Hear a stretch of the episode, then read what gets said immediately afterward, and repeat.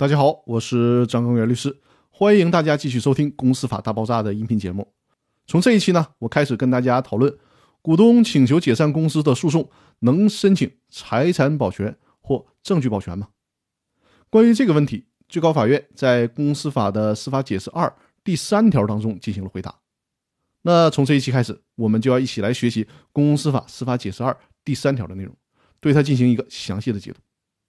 我们还是先来看一下《公司法司法解释二》第三条的原文。第三条的表述是：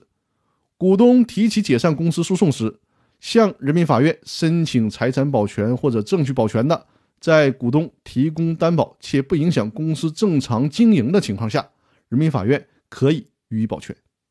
那不难看出，这一条呢是关于股东请求解散公司诉讼当中财产保全和证据保全的规定。那我们先来看一看什么是财产保全。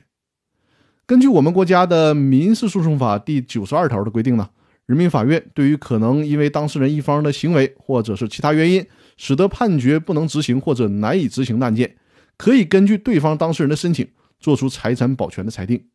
当事人没有提出申请的，人民法院在必要的时候也可以主动的裁定采取财产保全措施。由此可见呢，财产保全的主要功能就是为了将来判决能够比较方便的执行。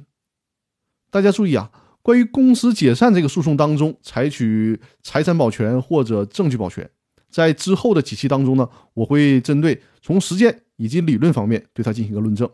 同时，我要提示大家，在实践当中呢，有很多人会困惑，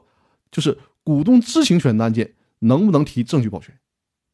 在我学习公司法司法解释二这个条文以及最高法院制作这个司法解释条文的精神的时候呢，我觉得最高法院对这个条文的论述。尤其是他对这个条文理论上的解读，是可以应用到股东知情权里面申请证据保全问题的。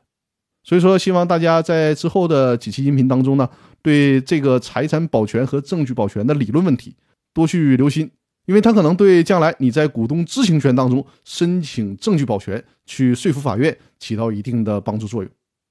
那我们这周的音频呢，就先到这里了。从下周开始呢，我将专门针对公司解散诉讼这个财产保全和证据保全的问题做详细的论述。那好，我们下周再见，祝大家周末愉快。